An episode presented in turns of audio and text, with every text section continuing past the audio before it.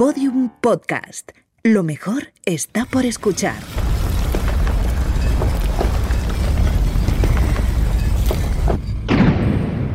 Dentro de la pirámide. Con Nacho Ares. Podium Podcast.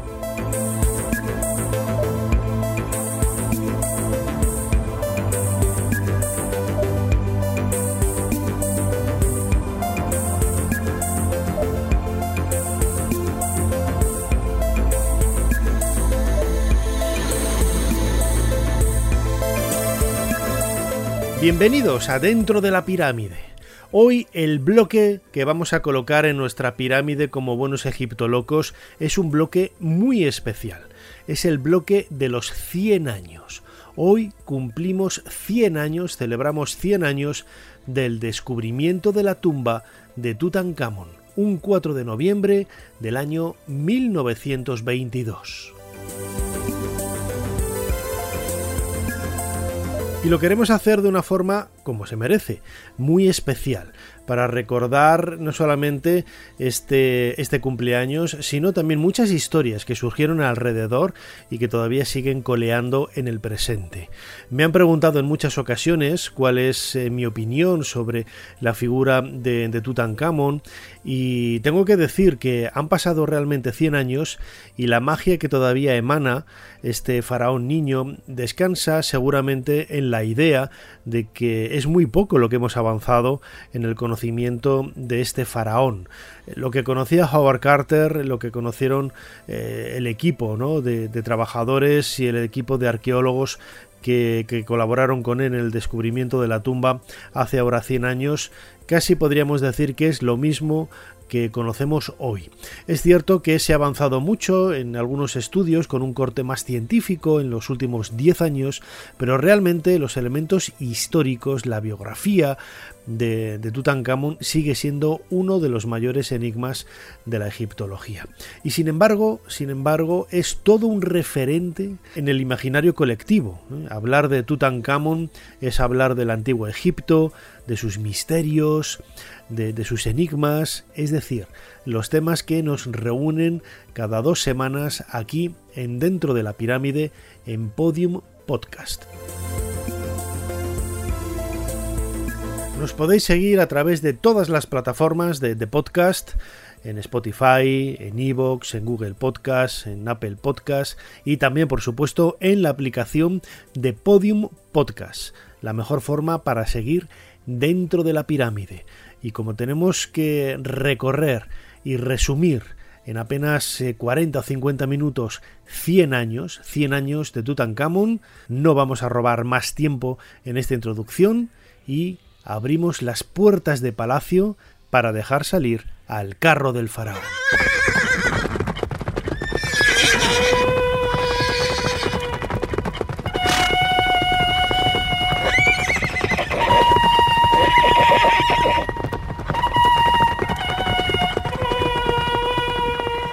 Estas trompetas militares que escuchamos de fondo pertenecen al tesoro de Tutankamón fueron eh, parte de ese ajuar funerario descubierto por Howard Carter en el año 1922 y pertenece el sonido a una grabación del año 1939 realizada por la BBC en el propio Museo del Cairo, una retransmisión que se hizo para medio mundo a través de las ondas radiofónicas y que fue registrado convirtiéndose en uno de esos iconos prácticamente del mundo antiguo, el sonido de las trompetas de Tutankamón. Un faraón, tenemos que viajar hacia mediados del siglo XIV, grosso modo, antes de nuestra era, del que, como decía antes, conocemos prácticamente nada.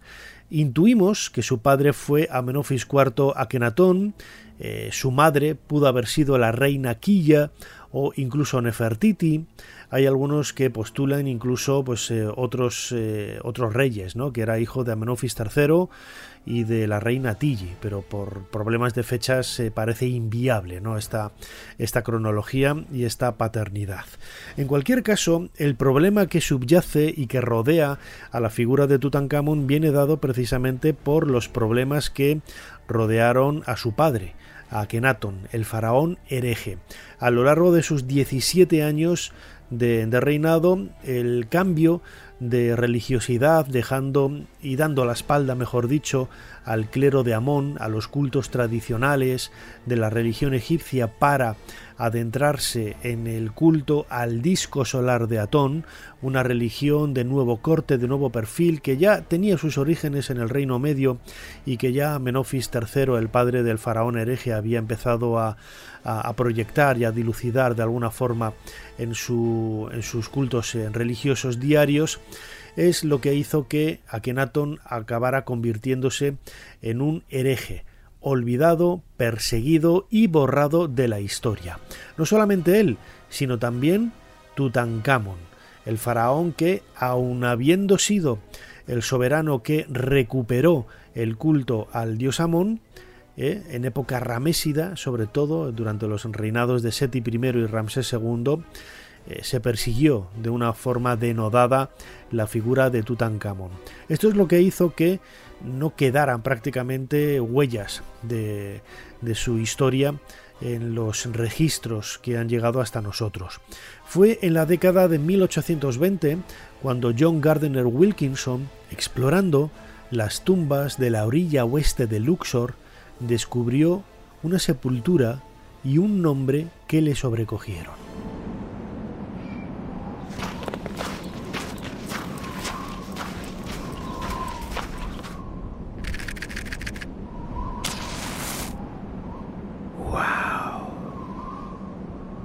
Era la tumba del visir Hui, un alto funcionario como un primer ministro que trabajó en este caso para el faraón Tutankamón, pero la imagen del soberano aparecía borrada y sus nombres aparecían también destrozados. ¿eh? Le costó leer los nombres de Tutankamón y de Nebjeperurra, los dos nombres principales de este faraón, el faraón niño. Sería la primera vez que se encontró eh, las huellas de este soberano en la orilla oeste de Luxor. Hasta entonces nadie había oído hablar de Tutankamón, pero a partir de ese momento empezaron a surgir algunas evidencias eh, físicas, algunas evidencias arqueológicas que relacionaban la orilla oeste de Luxor, la necrópolis, de los grandes soberanos de la historia de Egipto, el Valle de los Reyes, precisamente con la figura de Tutankamón. Allí Theodore Davis, un eh, egiptólogo aficionado, un abogado en realidad americano estadounidense que pasaba sus vacaciones y, sus ratos de ocio excavando en el Valle de los Reyes, en esta necrópolis que acabo de mencionar, descubrió muy cerquita del centro del valle un vaso de fayenza, un vaso de fayenza que llevaba el nombre de Tutankamón. No sería la primera evidencia que iba a encontrar eh, Theodore Davis. Eh, poco después, eh, continuando con sus excavaciones, dio con un almacén en donde había objetos empleados en el ritual de momificación precisamente de Tutankamón. Era la KV-54 una de las tumbas eh, más misteriosas hasta entonces del Valle de los Reyes y que no dejaba lugar a dudas sobre la presencia en algún punto, en algún otro lugar de, esta necrópolis del faraón niño. En aquella época nadie sabía ni quién era Tutankamón, ni cuánto había gobernado, ni si había ascendido al trono como niño, como adulto o como anciano. Sin embargo, poco después encontró el mismo Davis una tumba que él identificó de forma errónea con Tutankamón. Era la KV-58. Es cierto que en su interior había una serie de láminas de oro en donde aparecía este nombre, el nombre de Tutankamón. Él creyó que se trataba de la sepultura de un rey. Sin embargo, no era quizás el mejor conocedor de, de la arqueología del Valle de los Reyes, aunque llevaba muchos años excavando ahí la persona que mejor conocía la historia y los descubrimientos del Valle de los Reyes era Howard Carter.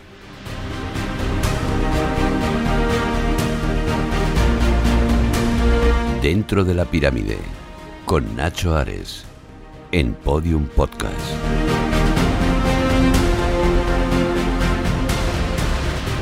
Carter se dio cuenta enseguida de que una tumba de ese tamaño, apenas un pozo con una cámara, eh, no encajaba con la forma de pensamiento de los antiguos faraones. Era imposible que un soberano como Tutankamón, del que prácticamente no se sabía nada, pero solamente el hecho de haber subido al trono de las dos tierras le garantizaba al menos eh, una tumba mucho más rica, era imposible, como digo, que se hubiera enterrado ahí. De esta forma, eh, Carter eh, comenzó a sospechar que la tumba de Tutankamón debía encontrarse en otro lugar del Valle de los Reyes. Cuando Davis dejó su permiso para excavar en la necrópolis, eh, Howard Carter pidió al mecenas de sus trabajos, eh, Lord Carnarvon, un aristócrata inglés, que tomara ese permiso, que se hiciera con él, que pagara para comenzar los trabajos de excavación en el Valle de los Reyes. Y así lo hicieron durante prácticamente eh, una década, con un pequeño parón prácticamente al poco de comenzar debido a la Gran Guerra, a la Primera Guerra Mundial, Howard Carter estuvo buscando con intensidad la tumba de Tutankamón pero ese momento no llegaría hasta el 4 de noviembre del año 1922. En aquel momento apareció un peldaño, un peldaño que iba a dar a una escalera de 16 en cuyo final se levantaba un muro, una puerta sellada que contenía los nombres grabados, los sellos no solamente de los sacerdotes de la necrópolis, sino también el de un faraón, Tutankamón.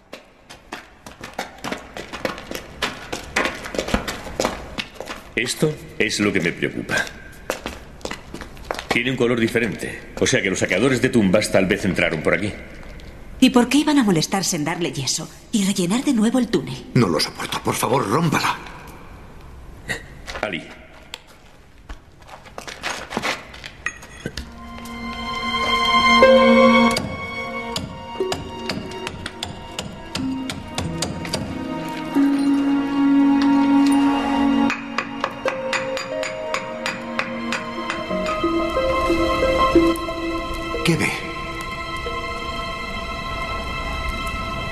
¿Puede ver algo?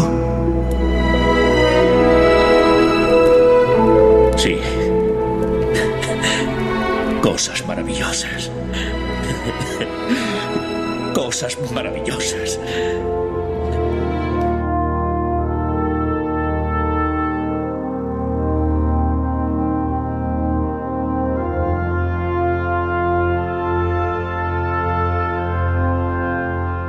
Así recreaba la BBC en esa fantástica serie de televisión titulada Egipto, en donde en un par de capítulos reconstruía la vida de Howard Carter, recreaba, como digo, el momento del hallazgo de esa antecámara. Fue el 26 de noviembre. Pues eh, pocos días después de aparecer ese primer peldaño, Howard Carter envió un telegrama urgente al castillo de Highclere en, en Inglaterra para que Lord Carnarvon eh, fuera partícipe del sensacional descubrimiento, una tumba intacta con los sellos intactos y esperaba su llegada eh, que se realizó prácticamente el día 22 o 23 de, noviembre, después de un largo viaje, no son las cuatro horas y media que tarda prácticamente el avión desde, desde Madrid, y así poder disfrutar de ese momento ¿no? de ruptura de la puerta, de la primera puerta sellada, el, descubrimiento de una galería repleta de, bloques de piedra y una segunda puerta sellada, que fue la que se abrió el 26 de noviembre del año 1922, cuando Howard Carter lanzó aquella famosísima frase que le haría catapultar quizás el descubrimiento a la historia de la arqueología, a la historia de la historia y a la historia universal. Since human feet last trod the floor on which we stood. And yet the signs of recent life were around us. A half-filled bowl of mortar, Esta es la voz de Howard Carter, descubridor de la tumba de Tutankamón, una grabación de la BBC también del año 1939. Howard Carter había nacido en 1874 en Norfolk, muy cerquita de Londres, hijo de Samuel Carter, un, pintor relativamente conocido de entonces, eh, famoso por sus paisajes eh, y trabajar también, por trabajar para familias apoderadas del momento. Eso no hizo ¿no? Que, Carter eh, perteneciera a una familia de dinero, ¿no? pero era una familia de clase media que no pudo avanzar en la escuela, apenas pudo formarse en el colegio porque era de naturaleza bastante enfermiza, pero sí que heredó de su padre la habilidad para pintar. Pintaba y dibujaba como un verdadero artista. Y en una de esas visitas que él hizo a la familia Amherst, una familia apoderada para la cual trabajaba su padre, Howard Carter, el pequeño Howard Carter, tuvo conocimiento por primera vez del arte egipcio. Eh, la familia Amherst tenía una pequeña colección de, de, arte faraónico y era también uno de los sponsores de la Egyptian Exploration Society, la Sociedad para la Exploración de, Egipto, que pronto, pronto puso sus miras en Howard Carter con la recomendación de la familia Amherst para viajar a Egipto, viajar a Beni Hassan junto con Percy Newbery, un egiptólogo muy joven, de apenas 25 años, y sumarse a ese grupo.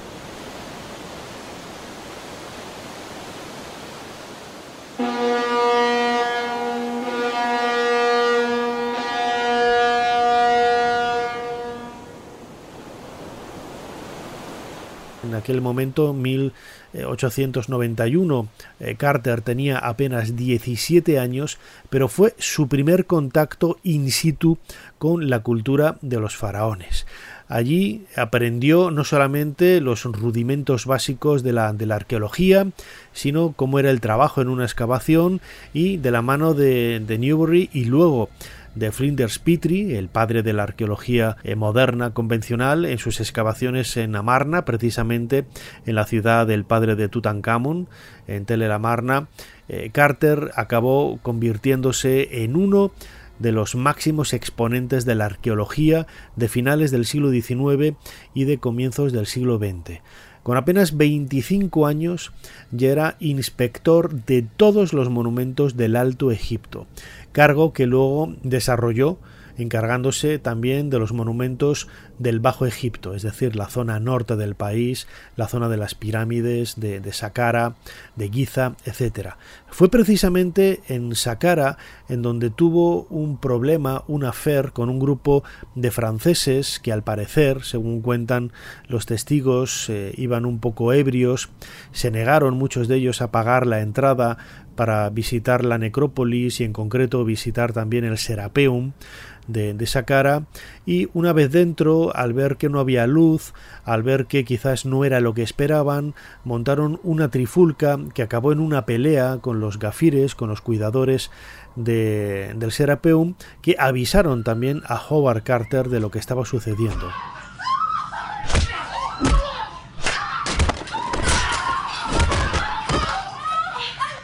Carter se personó allí de inmediato, tenía su oficina muy cerquita, pues se sumó quizás también a la, a la pelea, defendiendo a sus hombres, a los egipcios y echando de una forma justa, yo creo, a los franceses. Estos ciudadanos franceses que debían de pertenecer al cuerpo diplomático presentaron sus quejas ante el servicio de antigüedades dirigido por un francés, Gastón Maspegó, muy buen amigo de, Howard Carter y Maspegó le, invitó ¿no? a que pidiera disculpas, era una forma de solventar este, este problema, pero Carter se negó.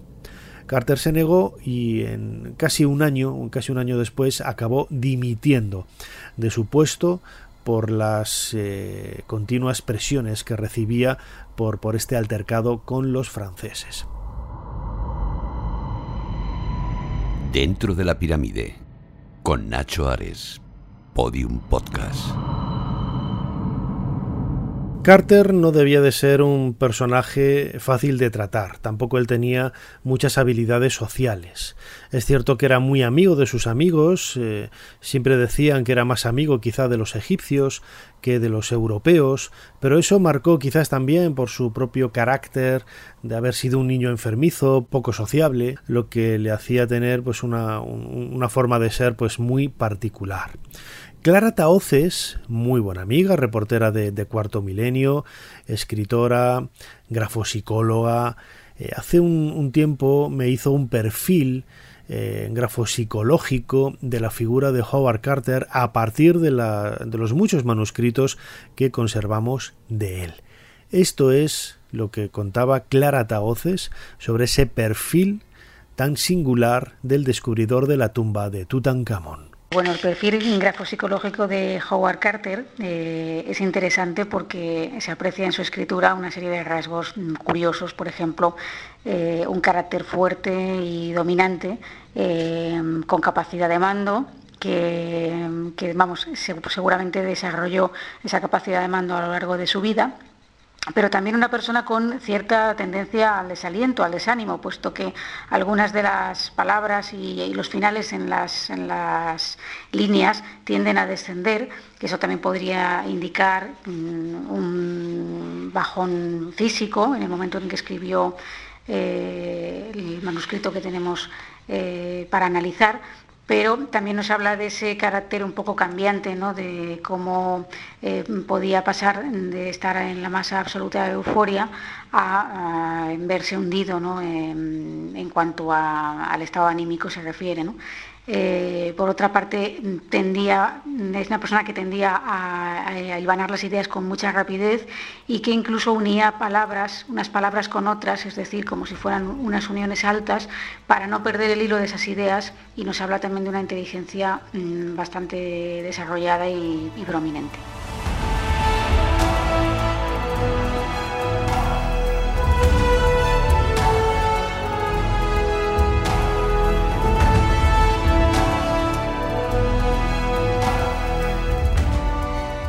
Yo siempre lo he dicho, tenemos la idea de Howard Carter como una persona ruda, con una persona quizás eh, poco sociable.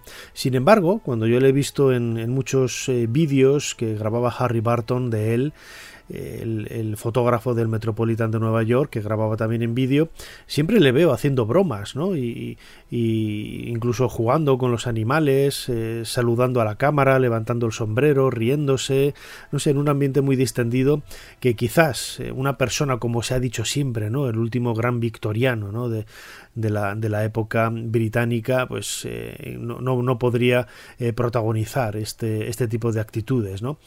Eh, es cierto que debía de tener pocas habilidades sociales, eso no, no cabe la menor duda, ¿no? porque incluso en algunos momentos del descubrimiento de la tumba de Tutankamón vemos que la historia que generó las tensiones, sobre todo con el gobierno nacionalista egipcio, que, pronto tomó el, poder eh, y, su, bueno, y sus relaciones, como digo, con Howard Carter no fueron nunca muy buenas. Muchas veces nos olvidamos de que en el año 1922 Egipto se independiza, ¿eh? se independiza del gobierno británico eh, y sin embargo, sin embargo, los británicos seguían muy presentes en muchas cosas y esto quizás era algo que los egipcios no acababan de, de o por lo menos no llevaban muy bien, ¿no? Esta es la razón por la que Howard Carter, que quizás eh, habría que reconocer, es cierto, ¿no? En algún momento se creyó eh, dueño y señor de la tumba de, de, Tutankamón, pues no tuvo la suficiente mano izquierda, no tuvo las habilidades sociales que decíamos antes para manejar al gobierno. Y en un momento dado en el que él pidió permiso para visitar, eh, para que las mujeres, las esposas de los eh, miembros de su equipo pudieran visitar la tumba y las autoridades egipcias se negaron diciendo que primero tendrían que ir las mujeres de los eh, de las autoridades locales pues esto fue quizás la, gota que colmó el, el, vaso para que Carter estallara y secundado y arropado por su equipo, presentara la dimisión ante lo que él entendía como las intromisiones continuas del gobierno egipcio en el trabajo científico y arqueológico de la tumba. Este momento tan importante y tan clave en la historia del descubrimiento de la tumba de Tutankamón fue reflejado por esa serie de la BBC que antes mencionaba, titulada Egipto, con dos capítulos eh, dedicados a la figura de Howard Carter. Así lo veían ellos. Caballeros, tengo que decirles algo. Hoy, el señor Lacombe me ha prohibido por escrito que deje entrar a los amigos y esposas de mi equipo en la tumba para enseñarles los sarcófagos. Esta es solo una más de una serie de descortesías por parte del Departamento de Obras Públicas egipcio y su servicio de antigüedades.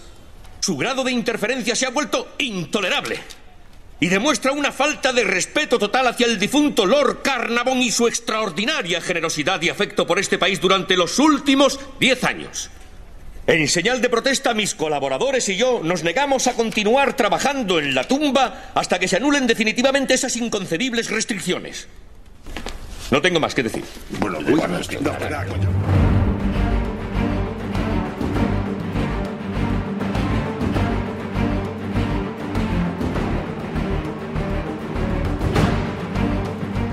En este nuevo escenario, Howard Carter abandonó Egipto, regresó primero a, a Inglaterra, a cerca, bueno, a Londres, la ciudad donde él había crecido, y luego comenzó una gira de conferencias por Estados Unidos que le hizo visitar eh, varias eh, capitales importantes y en donde recibiría algunos eh, títulos honoríficos como el de doctor honoris causa, por ejemplo, por la Universidad de, de Yale.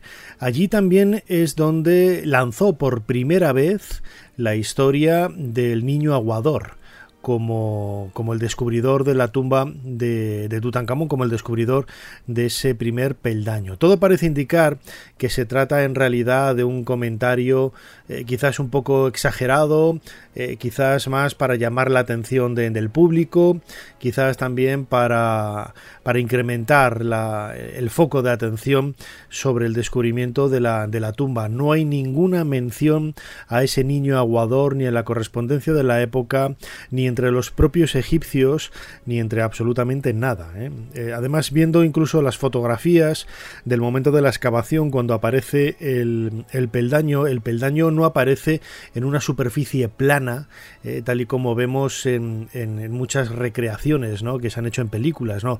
Los obreros estaban excavando en un pozo y aparece abajo del pozo en el fondo. ¿Eh? Es imposible que un niño de 9 o 10 años bajara allí con la tinaja de agua para dar de beber a los obreros. Lo normal y lo lógico es que salieran ellos fuera para beber y regresaran a su puesto de trabajo. Sin embargo, esta historia del, del niño aguador eh, ha calado ¿no? en, ese alor de romanticismo que rodea al descubrimiento de la tumba de, de Tutankamón. Incluso eh, se le puede poner nombre, ¿no? Hussein Abderrasul, el hijo de uno de los Rais, de los jefes de obreros de la excavación, que posó cuando tenía 9-10 años con uno de los collares de Tutankamón, una fotografía que se ha hecho muy, muy famosa.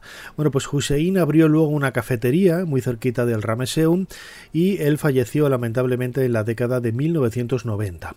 Los hijos de Hussein Abderrasul son los que han relacionado a su padre con la leyenda del niño aguador pero eh, lo que podemos decir con rotundidad es que eh, si bien es cierto la, la, existencia de ese niño aguador como descubridor de la tumba de Tutankamón es legendaria, pues mucho más legendario es esa unión, ese vínculo entre Hussein Abderrasul y ese niño. ¿no? Es cierto que él trabajó en la misión cuando era, cuando era un crío como aguador, pero eh, en ese mismo café, en esa cafetería restaurante del Rameseum, hay un par de, paneles de, corchos con infinidad de entrevistas realizadas en vida a Hussein Abderrasul y curiosamente en ninguna de ellas el bueno de Hussein reconoce nada parecido a, ser el, el, descubridor del primer peldaño ni nada. ¿no? Él comenta incluso cómo eh, su padre y su tío junto con Carter fueron los que descubrieron ese primer peldaño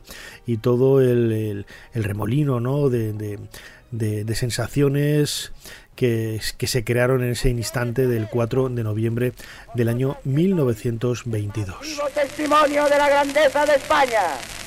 A vosotras que formáis entre todas el más glorioso imperio espiritual de una raza que ya era... La voz que escuchamos de fondo pertenece al monarca español Alfonso XIII.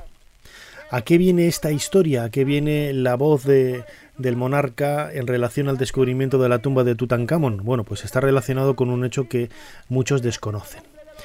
Eh, Howard Carter en el año 1924 visitó España, invitado a dar un par de conferencias por Jacobo Fitzjames Stuart y Falcó, el duque de Alba un entusiasta de la egiptología, eh, amigo de Howard Carter, a quien había conocido en, el Cairo, y que le invitó a, pasar unos días en Madrid y dar un par de conferencias. En esa primera visita, a finales del año 1924, eh, Howard Carter fue recibido en el Palacio Real de Madrid por Alfonso XIII. Y seguramente que en esa recepción, en esos comentarios, entre taza de té y taza de té y pastita y pastita, salió el tema de los problemas que había tenido Carter en Egipto con el gobierno local y la decisión de ir a la huelga, dejando de lado el trabajo en la tumba de Tutankamón. Bueno, pues eh, Alfonso XIII, al escuchar estas palabras, intentó mediar y lo hizo con éxito habló con el rey Fuad de Egipto, con quien tenía muy buena amistad, para que a su vez se mediara eh, con la idea de que el gobierno eh, reabriera un poco el, el, permiso y la excavación de la tumba de Tutankamón. Y lo consiguió. Y esta es una historia que mucha gente desconoce y que sacó a, la luz eh, Miriam Seco y Javier Martínez eh, hace como una década, ¿no? En un libro que acaba de ser reeditado por Almuzara, Tutankamón en España. Bueno, pues el, Palacio de Liria, la casa del Duque de Alba, conserva el telegrama recibido desde el Cairo para que se informara por favor a Howard Carter, que en aquel momento estaba en Londres, de la reapertura y de las nuevas condiciones favorables para seguir excavando en el Valle de los Reyes. Esto es lo que permitió que Carter regresara a Egipto a comienzos del año 1925, es decir, apenas unas semanas después de haber estado en, en España, y que él llevara siempre en el corazón muy cerca el recuerdo de España. No hay que olvidar que en el segundo volumen de los tres que publicó del descubrimiento de la tumba de Tutankamón, ya podemos leer debajo de su nombre en los títulos no solamente ese honor recibido en la Universidad de Yale como doctor honoris causa, sino también el cargo de correspondiente de la Real Academia de la Historia en Madrid.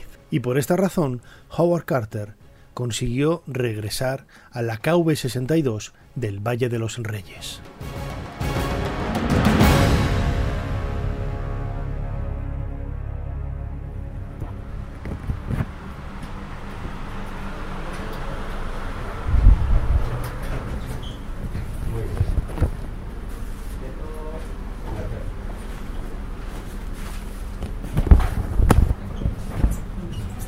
Así suena la tumba de Tutankamón en la actualidad, un lugar en donde, si bien es cierto que en otras sepulturas del Valle de los Reyes la gente entra pues con cierto holgorio, por desgracia, con muy poca educación en ocasiones, eh, levantando la voz, gritando de forma eh, a veces desaforada.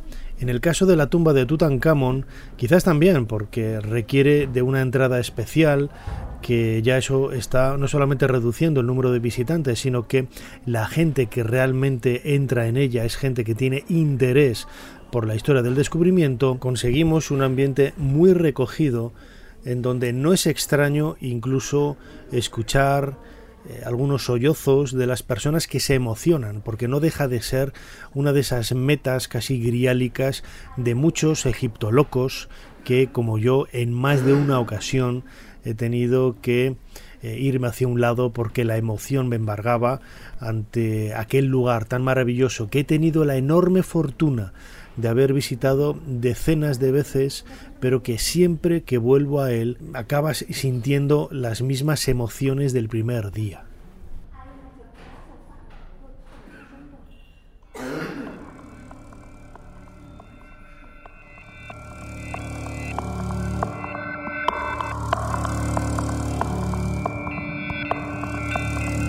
Pero hace 100 años eso no era así. Hay que decir que, por ejemplo, el descubrimiento de la tumba de Tutankamón fue la primera vez que un hallazgo de estas características ocupaba portadas. de periódicos en todo el mundo. Es cierto que la exclusividad la tenía The Times y los periódicos egipcios. Sin embargo, sin embargo, aquí en España, por ejemplo, el ABC, la revista Blanco y Negro y otras publicaciones locales también siguieron ¿no? el hallazgo de la tumba del faraón niño y lo hicieron con entusiasmo hasta que en el mes de abril del año 1923 fallecía Lord Carnarvon, señalado quizás por la maldición de los faraones.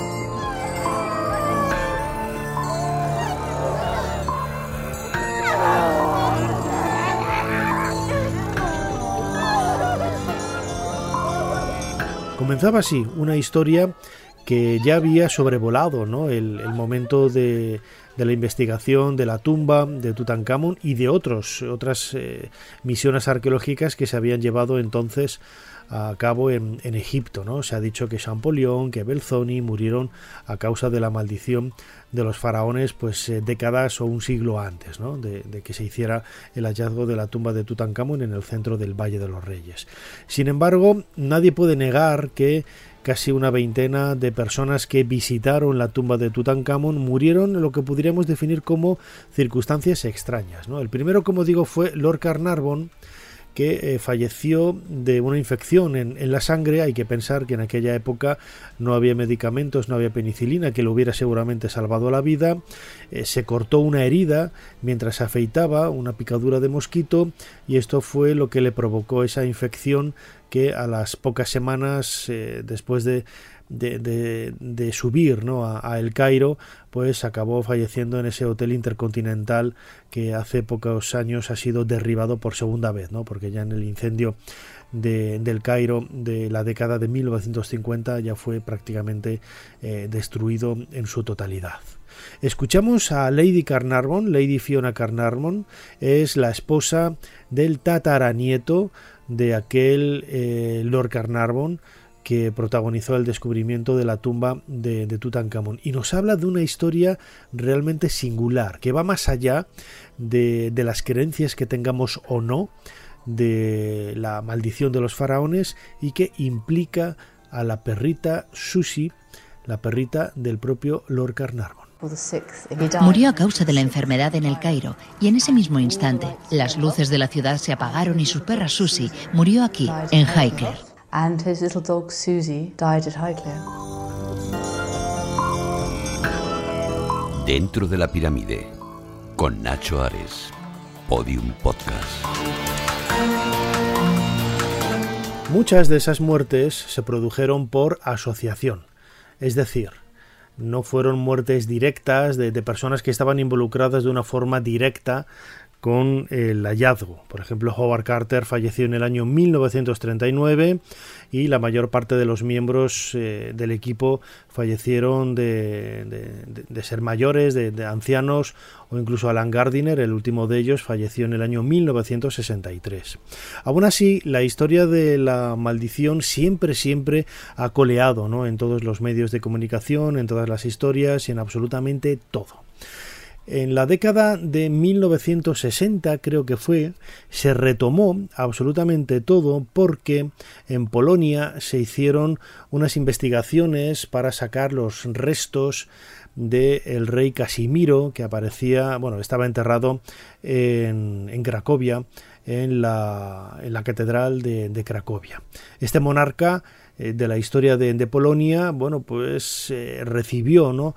Eh, el, deseo de las autoridades eclesiásticas e históricas de la época para recuperar un poco los objetos que había en su tumba, en restaurar los restos funerarios que hubiera y, en definitiva, conocer un poco más la vida de este rey, de este monarca llamado Casimiro. Curiosamente, salvo el, doctor Smith, que era el, el doctor que dirigía el proyecto, eh, en menos de un año todos los miembros del equipo fallecieron. Y esto hizo recuperar ¿no? un poco la idea de la maldición de los faraones. El doctor Smith se puso manos a la obra y descubrió la razón por la cual habían muerto sus compañeros y que quizá pudiera ser también la causa de la muerte de algunas personas que estuvieron relacionadas con el descubrimiento de la tumba de Tutankamón. El causante era un microorganismo, un hongo, el Aspergillus, que es capaz de aparecer sobre elementos orgánicos como restos eh, óseos, eh, una momia, por ejemplo, o incluso en el cuero, en tejidos. Eh, permanece latente, aunque como si estuviera invernando, ¿no? Y puede hacerlo durante miles de años y solamente se reactiva al contacto del oxígeno nuevo cuando se abre una habitación y ésta se airea, ¿no? Y permite eh, que el oxígeno eh, dé vida de nuevo a este, a este hongo. Esto es lo que, según el doctor Smith, eh, sucedió de una forma clara ¿no? En, en, el caso de la tumba del rey Casimiro, como le vamos a escuchar ahora en una grabación de un documental de Terra X, hablando precisamente de esta historia tan increíble. Efectivamente, es verdad que nosotros aquí, en Polonia, fuimos los primeros en el mundo en conseguir devolver a la vida, es decir, arrancar del estado de anabiosis las formas de microorganismos que habían sido metidos dentro de la cámara sepulcral, junto con los restos mortales de Casimiro IV.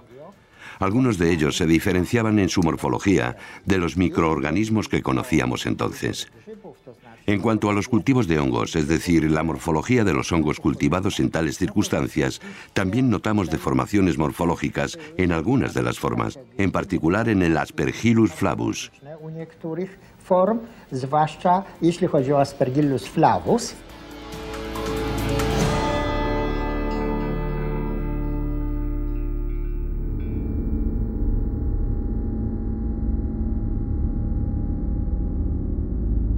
Desde hace décadas no se conocen muertes relacionadas con la maldición de los faraones.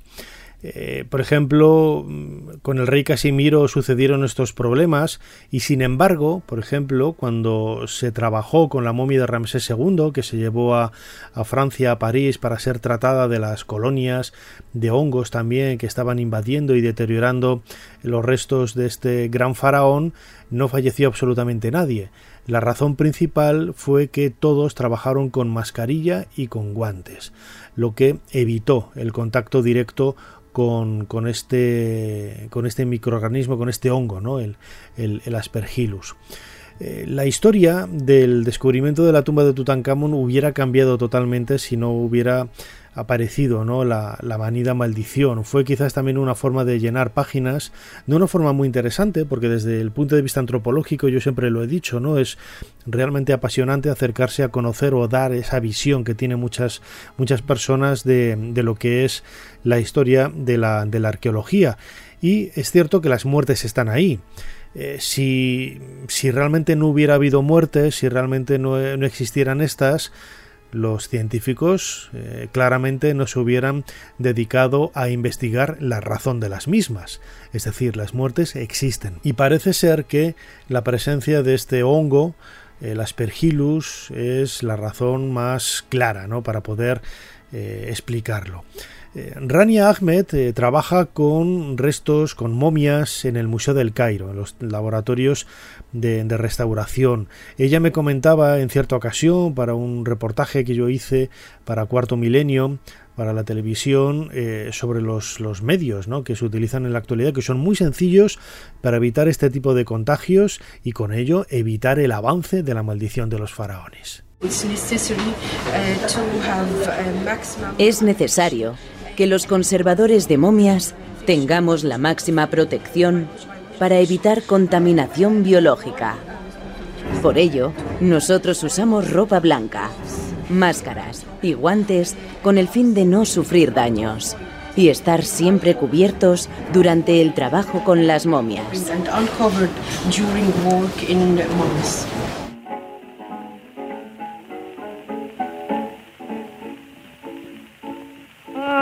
Aparecer Tutankamón hizo entre las damas sensación que hasta la moda toma con soda al pobre faraón. No se siente el impacto de la tutanmanía en esa década de 1920 y posteriormente, como es lógico, hasta ahora, una, un siglo después, es eh, absolutamente prístina cuando escuchamos esta canción del año 1924 eh, interpretada por Carlos Gardel. Eh, Carlos Gardel era seguramente uno de los cantantes más populares desde el punto de vista eh, de la canción eh, en, castellano, en español, pero también en lugares de, habla inglesa, ¿no? como, como Estados Unidos. Era una estrella internacional.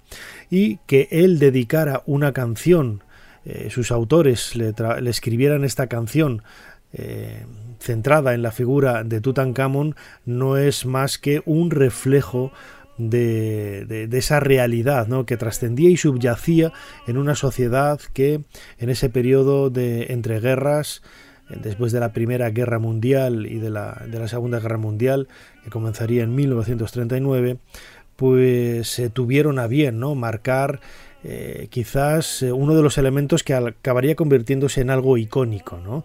Desde el punto de vista del cine, desde el punto de vista de la moda, desde el punto de vista de la joyería, desde el punto de vista de la arquitectura, son muchos los reflejos que eh, ha emanado ¿no? la figura de Tutankamón. Lo vemos en el Art Deco, lo vemos en las joyas de Cartier, eh, lo vemos en películas como Metrópolis, por ejemplo, lo vemos en la arquitectura con el edificio de Chrysler. Todo, todo son referencias en esa década de los años 20-30 al descubrimiento de la tumba de Tutankamón. Hoy, por ejemplo, en este año 2022, también celebramos otro aniversario, que son los 90 años de la película La momia protagonizada por Boris Karloff. Bueno, pues todos los elementos que forman la estructura de la película están inspirados en el descubrimiento de Howard Carter.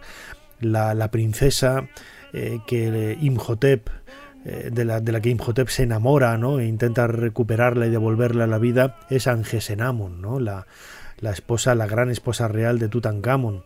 Eh, la campaña del Museo Británico trabajando en, en el Valle de los Reyes es precisamente el año 1922, cuando visitan el Museo del Cairo, el atrezo ¿no? en el que se mueve la figura de Boris Karloff de esa forma siniestra para realizar rituales con el papiro de los muertos y recuperar y devolver la vida a esa princesa Angesenamon, eh, son piezas que vienen del tesoro de Tutankamón.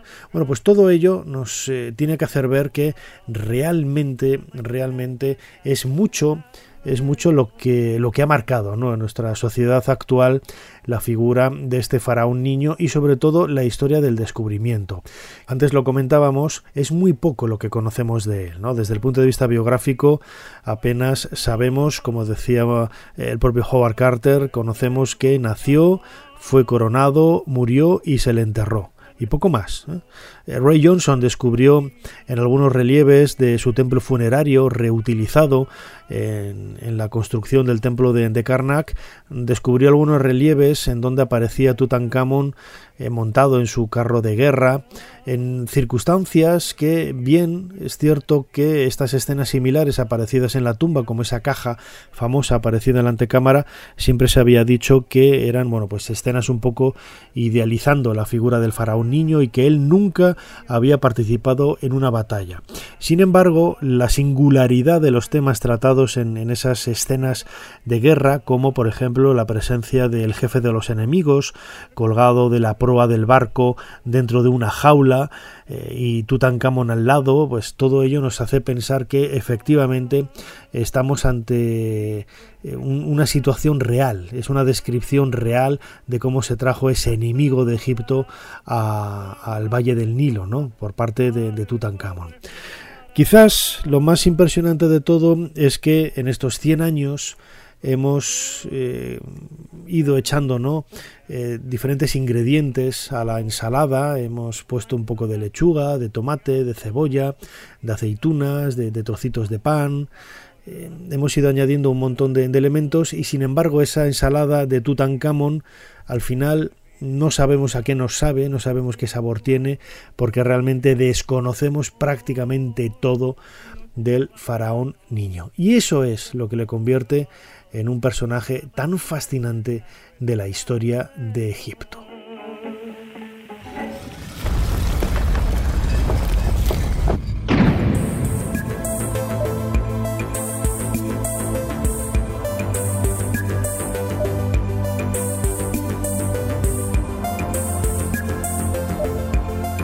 Hasta aquí este nuevo podcast de Dentro de la Pirámide, un podcast especial, lanzado también un día especial para celebrar esos 100 años 1922-2022 del descubrimiento en el centro del Valle de los Reyes de la tumba del faraón niño por parte de Howard Carter.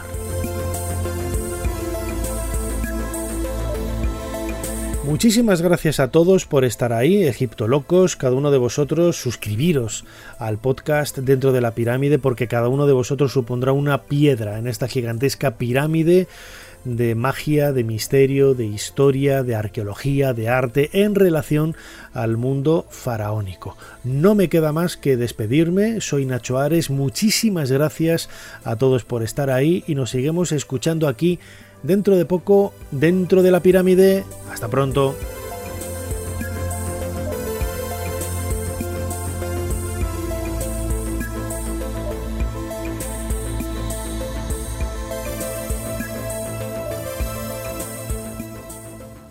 Dentro de la pirámide, con Nacho Ares, en Podium Podcast.